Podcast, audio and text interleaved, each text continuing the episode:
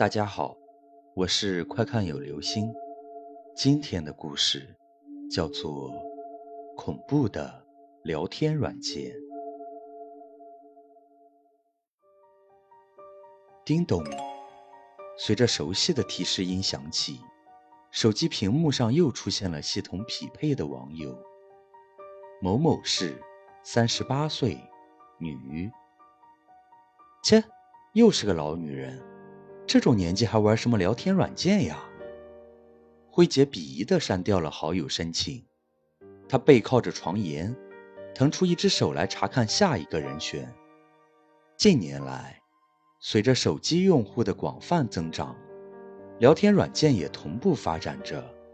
在繁忙而庸杂的都市生活里，每一个人都希望能得到片刻的放松，而这种聊天软件恰好迎合了这一趋势。加上手机的方便携带性，几乎每个人都在享受这种神秘的感觉。他们觉得在网上聊天更加有趣，合则见面，不合就再见。这种没有负担的感觉实在是太爽了。辉杰一直是这样认为的。他是某聊天软件的老用户，几乎在每个晚上，系统都会为他匹配出相应的女士。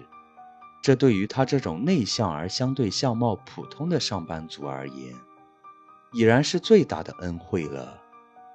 他也曾与几位投缘的网友见过面，结果当然是愉悦的。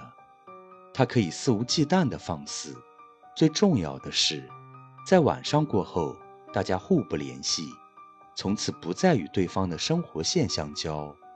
因而，他一直很热衷于这种猎艳手法。即便大部分都夭折在摇篮之中，但哪怕有百分之一的机会，又何乐而不为呢？某某市，二十岁，女学生。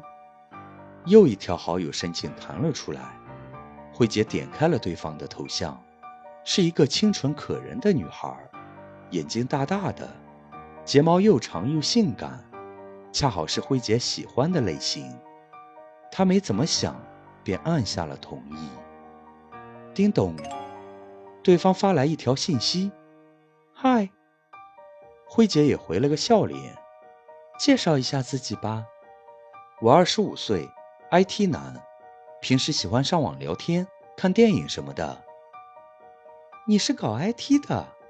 我听说这一行的男生都很闷骚的呀。也不全是，比如我。”辉杰微笑着回应道。真的吗？我不大相信哦。要不我证明给你看？怎么证明？你住在哪里？我马上过来。辉杰敲下了这几行字。在多年的网络生涯中，他懂得了一个道理：简单粗暴。这是一个虚伪的世界，大家没有世俗的束缚，所以他也不需要矜持，要么成功，要么失败。他可不想将时间浪费在无聊的交谈中。叮咚，我不大相信一个陌生人哦。不过，要是你家里收拾的干净的话，说不定我愿意过来呢。那好，你等一下。慧杰一听有戏，马上从床上跳起来，将房间的杂物随意的清理了一遍。他选择了一个最靠谱的位置。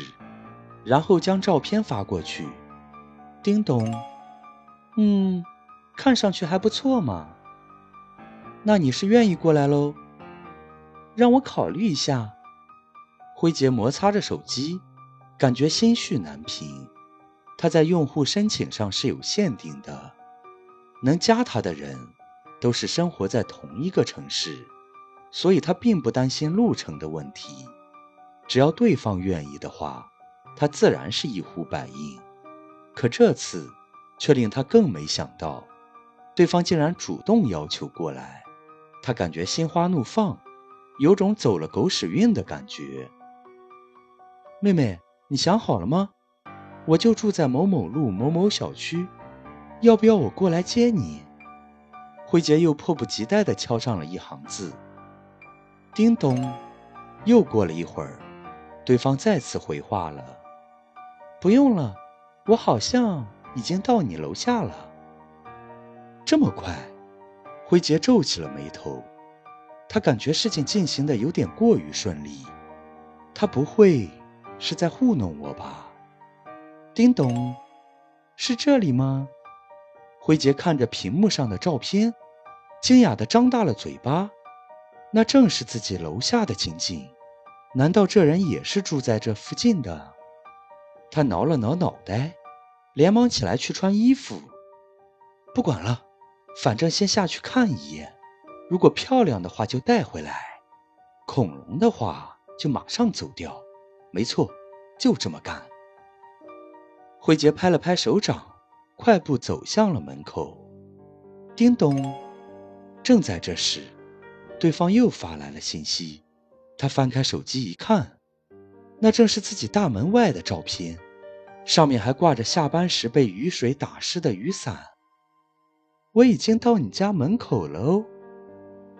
辉杰猛地打了个寒颤，他忽然想起一件极其恐怖的事：自己根本就没有把房门号码告诉他。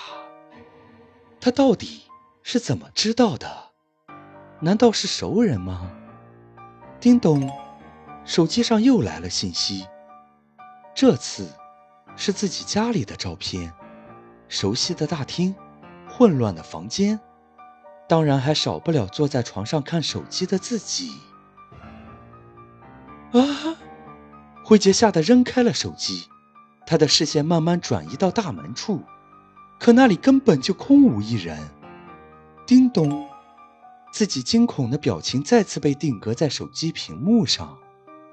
辉杰已经动不了了，他只觉得身上的血液仿佛都凝固住了。什么嘛，你这是什么表情？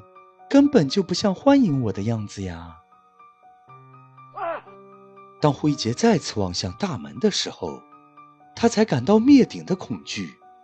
一个浑身是血的女人站在玄关，她的嘴唇是翻开的，长长的舌头耷拉下来。嘴边还挂着几缕青绿色的唾液，他正诡异地看着自己，手机拿着的俨然是正在使用的手机。啪！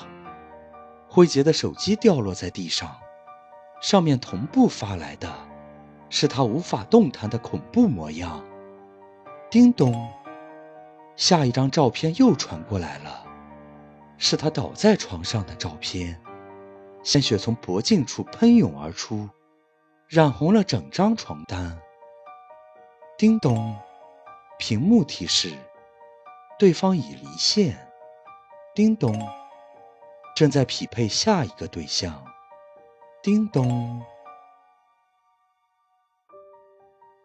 好了，这就是今天的故事——恐怖的聊天软件。